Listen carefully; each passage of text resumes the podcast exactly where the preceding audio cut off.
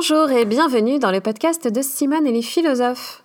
Chaque semaine, je vous invite à revisiter un sujet philosophique avec des lunettes féministes, c'est-à-dire avec des lunettes critiques à l'égard des normes patriarcales. Or, la culture du désespoir est une arme ordinaire de la domination qu'on gagne à comprendre et à désamorcer. Dans l'épisode précédent, je vous invitais à nourrir l'espoir par des actions concrètes qui renforcent le sentiment que vous avez de votre pouvoir d'agir ou de ce que Starhawk appelle le pouvoir du dedans. Aujourd'hui, j'ai envie de vous parler d'une forme d'espérance qui est elle aussi souvent regardée avec méfiance et qui pourtant est un facteur indispensable de tout progrès social, l'espérance utopique. Non qu'il suffise de tracer des plans imaginaires pour faire advenir un monde meilleur, et d'ailleurs les utopies ne sont pas faites pour être parfaitement réalisées contrairement à ce qu'on pense. Mais nous avons besoin d'utopies pour mettre en relief les possibilités alternatives qui sont contenues dans le réel et que nous ne voyons pas tant que nous sommes occupés à nous y adapter. En quoi l'espérance que portent les utopies est-elle émancipatrice? Et même si nous ne nous mettons pas toutes et tous à écrire des utopies aujourd'hui, pourquoi cultiver l'esprit utopique malgré tout est-il indispensable? Je vous propose aujourd'hui donc un troisième et dernier fragment d'exploration sur ce thème de l'espoir, en nous penchant cette fois sur une thématique qu'il importe de revaloriser, l'espérance utopique.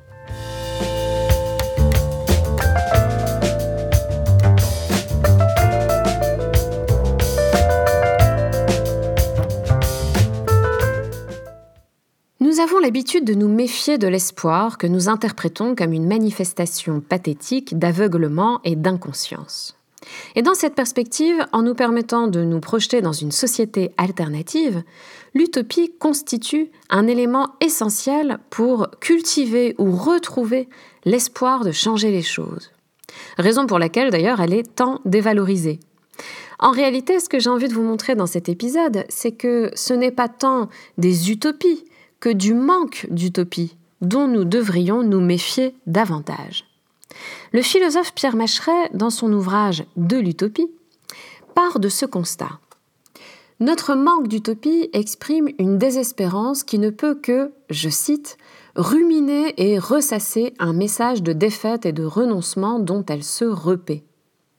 Ressasser en boucle toutes les raisons que nous avons de désespérer du monde, de la société, de nous-mêmes et des autres est une pratique manifestement dominante aujourd'hui et euh, elle, elle occupe une place importante dans nos vies quotidiennes.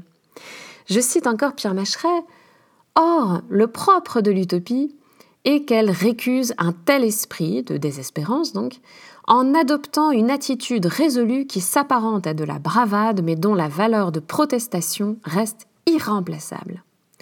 Ce que Macheret souligne ici en mentionnant la valeur de protestation de l'utopie, c'est une fonction essentielle de l'utopie et j'y reviendrai. Mais vous me direz sans doute, qu'est-ce qu'une utopie? Puisque justement on en manque tellement qu'on peut euh, facilement se demander euh, bah, qu'est-ce que c'est? Il n'y a pas euh, de forme standardisée d'utopie, mais ce qui la définit à travers toutes ces variations, c'est euh, de présenter une construction imaginaire et détaillée d'une société qui représente une alternative à la société que l'on conteste.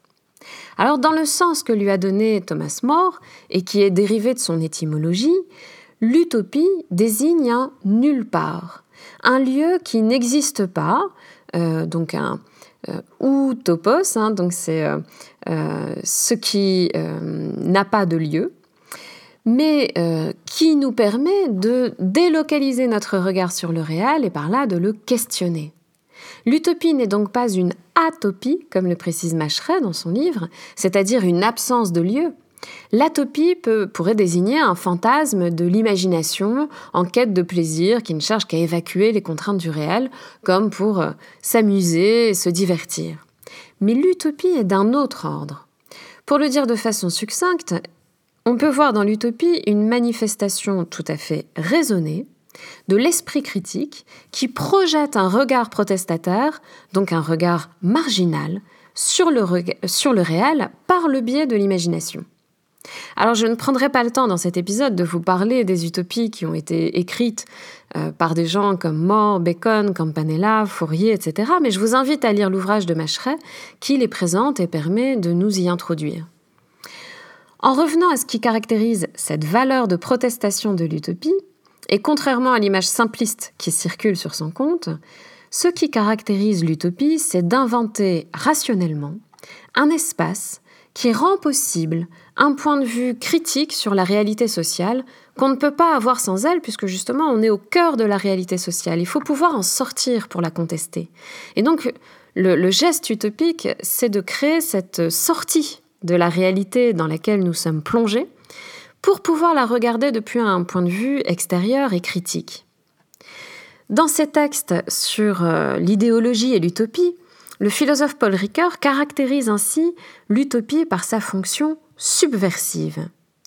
En créant un nulle part, donc ce qui n'est d'aucun lieu, hein, je rappelle l'étymologie euh, que je mentionnais tout à l'heure, l'utopie permet de contester le réel qui en devient comme le négatif. Pour Ricoeur, qui reprend ici la théorie de Karl Mannheim, cette subversion utopique est indispensable pour contrebalancer l'idéologie qui, euh, quant à elle, caractérise l'autre pôle de l'imaginaire social, donc de tout imaginaire social. L'idéologie, elle, elle a une fonction euh, non pas critique, mais intégrative et même conservatrice. Elle est une production imaginaire qui euh, projette la représentation d'un groupe en le rapportant à son passé. L'idéologie aussi est nécessaire, puisqu'elle euh, elle ouvre, elle crée cette représentation qu'une société se fait d'elle-même et dont elle a besoin pour faire société. Mais sans le contre-pied euh, critique de l'utopie, qui euh, est donc un contre-pied anti-conservateur, l'idéologie renforce les rapports de pouvoir, les rapports de pouvoir existants, au point donc de figer et de dissimuler les processus de domination. Inversement, l'utopie, elle, elle est nécessaire, mais sans l'idéologie, d'après Ricard, elle se fige dans une logique du tout ou rien, du maintenant ou jamais, euh, donc de la démesure utopique, qui euh, freine l'action, donc le changement. Alors concernant l'utopie, ce que montre Ricard, c'est qu'elle est nécessaire par sa fonction de subversion, mais qu'elle encourt donc toujours le risque de tomber dans l'excès, dans une forme de schizophrénie, dit Ricard, qui euh, l'empêcherait de tenir compte des conditions concrètes de l'action. Alors, en suivant les travaux de Macheret et de Ricoeur, nous voyons que l'espérance utopique, euh, l'espérance donc en une société différente qu'on arrive à imaginer parce qu'on a créé un nulle part euh, extérieur à la réalité sociale que l'on vit, depuis euh, lequel on peut projeter un autre monde, une autre société. Alors cette espérance utopique est indispensable pour porter sur le réel un regard critique, en d'autres termes, il n'y a pas de regard critique sur le réel sans en passer par l'espérance utopique. Alors pourquoi? Pourquoi faut-il en passer par l'espérance utopique? Pour le comprendre, il faut remonter à la racine de l'utopie, c'est-à-dire à ce qui en fait surgir le besoin, parce qu'il y a un besoin d'utopie. Qu'est-ce qui déclenche le besoin d'utopie et qui s'impose inéluctablement dans l'expérience que nous faisons du monde? Ce qui déclenche ce besoin d'utopie, c'est l'expérience de ce qu'il y a d'insupportable dans le réel. Lorsque nous éprouvons que la réalité sociale n'est pas tolérable par sa violence, par son injustice, nous éprouvons du même coup la nécessité d'une protestation et d'un changement. C'est là la racine profonde de toute action émancipatrice. Et donc c'est dans cette racine profonde qu'il faut puiser notre pouvoir d'action. C'est ce que résume euh, l'autre théoricien de l'utopie, Ernst Bloch. Il rattache l'utopie à un constat qui est plutôt un cri et qu'il formule à travers une expression de Bertolt Brecht Aber etwas fehlt, mais quelque chose manque. L'utopie est toujours l'expression d'un manque. Et donc cette, expérience que nous avons euh, du caractère intolérable de la réalité, c'est lorsque nous nous disons intérieurement euh, et spontanément, mais quelque chose manque, quelque chose ne va pas. Alors qu'est-ce que ça signifie? C'est que quand nous faisons l'expérience intime et radicale que le réel n'est pas ce qu'il devrait être, que le réel va mal et qu'il euh, faut euh, autre chose, eh bien nous ressentons qu'il lui manque euh, quelque chose qui est pourtant nécessaire et nous en souffrons. C'est cette souffrance qui est le terreau, non pas seulement du désespoir, mais au contraire de l'espérance utopique, c'est-à-dire d'une conscience anticipante, c'est la formule hein, de, de Blore, euh, donc d'une conscience anticipante qui va se mettre euh, sous l'impulsion de ce sentiment, de cette souffrance, elle va se mettre en quête de transformer le réel pour mieux y vivre. En partant du principe que, je cite Ernst Bloch, l'existence meilleure, c'est d'abord en penser qu'on la mène, Bloch montre bien dans Le principe espérance que l'utopie repose sur un sentiment de nécessité. Et il me semble que les utopies féministes et écologistes, par exemple, témoignent de ce sentiment de nécessité. Ce qu'on appelle une urgence, mais il me semble qu'en en parlant de nécessité, de sentiment de nécessité, et en, rapportant ce sentiment de nécessité à l'expérience que nous faisons du monde et qui est vitale, euh, on, évite de tomber dans la, rhétorique de l'urgence euh, dont il faut euh, souvent se méfier. Donc ces utopies féministes et écologistes hein, qui témoignent de ce sentiment de nécessité, euh, elles transforment justement en principe de création et d'action euh, ce sentiment au lieu d'en faire un motif de désespoir, de démission, de résignation. En fait, l'espérance utopique est une manière de regarder, de regarder le réel, ce réel qui ne nous satisfait pas. Elle consiste à regarder le réel non pour y voir un état de fait, mais euh, pour y voir un réel comme ce qui est à transformer. C'est-à-dire un regard critique qui euh, euh, observe ce qu'il est nécessaire de transformer. La réalité est à transformer parce que telle qu'elle, elle est insoutenable. Et c'est ce sentiment qu'elle est intolérable qui déclenche l'espérance utopique. Cette espérance empêche la résignation et ouvre un champ de possibilités. Pour Blore, cette conscience utopique est tournée vers l'action et non pas vers la rêverie. Elle creuse ce qu'il est possible de faire dans une réalité apparemment déterminée, mais seulement en apparence. C'est-à-dire elle est déterminée lorsqu'on y porte un regard résigné, justement. En ce sens, il faut oser euh, fabriquer et même, je dirais, démultiplier des utopies. Pas seulement en se mettant à en écrire, mais déjà en s'y intéressant, en se laissant euh, toucher par le dynamisme de l'espérance utopique et par son audace créatrice.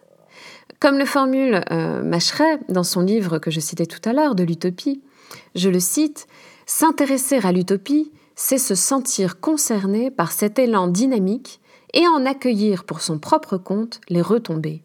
Il y a un pouvoir dynamisant des utopies, euh, et, donc, euh, ne serait-ce qu'en s'intéressant euh, au concept, en s'intéressant aux utopies qui sont produites aujourd'hui et qui l'ont été dans l'histoire, en s'intéressant à la fabrique qu'on peut nourrir des utopies, donc à l'imagination utopique, on se laisse toucher par le dynamisme qui donc est source d'espoir et d'action. Pour résumer cette idée, euh, Ricoeur a proposé une belle expression qu'on peut, à mon avis, facilement se réapproprier. Pour Ricoeur, l'espérance, c'est une passion pour le possible. Donc, il s'agit de, nourrir un regard qui est empreint de cette passion pour le possible. Et c'est ce qu'on retrouve dans la passion utopique pour les possibilités de vie et d'organisation sociale.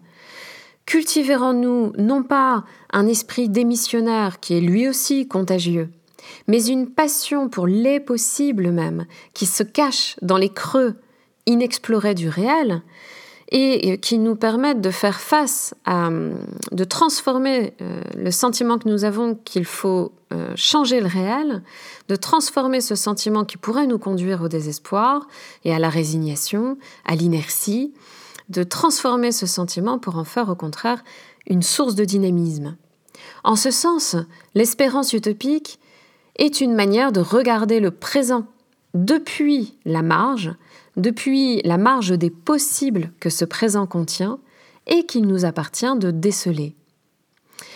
Enfin, il me semble qu'au lieu de redouter la possible folie de l'imagination utopique, comme on aime souvent l'y réduire, nous gagnerions à épuiser des motifs d'action.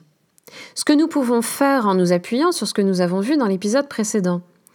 Agir modestement, au quotidien, et espérer démesurément, pourrait euh, constituer les coordonnées d'un axe pratique d'émancipation.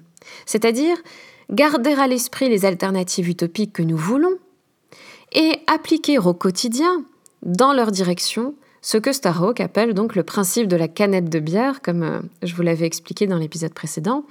Eh bien, euh, garder à l'esprit les alternatives utopiques et en même temps appliquer au quotidien ce principe de la canette de bière, eh bien c'est une façon de changer dès maintenant ce réel que nous contestons, sans exiger euh, d'attendre qu'il puisse être transformable du jour au lendemain, hein, selon cette logique du tout ou rien que, dont, dont Ricoeur nous met en garde.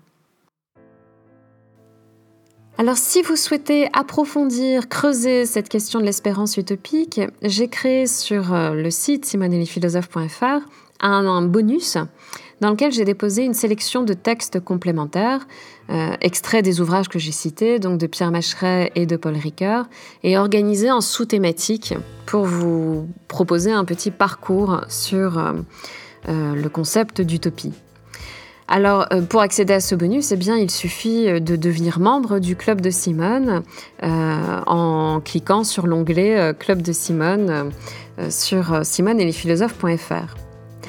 Si ce podcast vous plaît, bien n'hésitez pas à le recommander en lui mettant des étoiles par exemple ou en le partageant sur les réseaux sociaux. Ça permettra à d'autres personnes de s'initier euh, à ce que je propose dans ce podcast et donc à une certaine vision de la philosophie.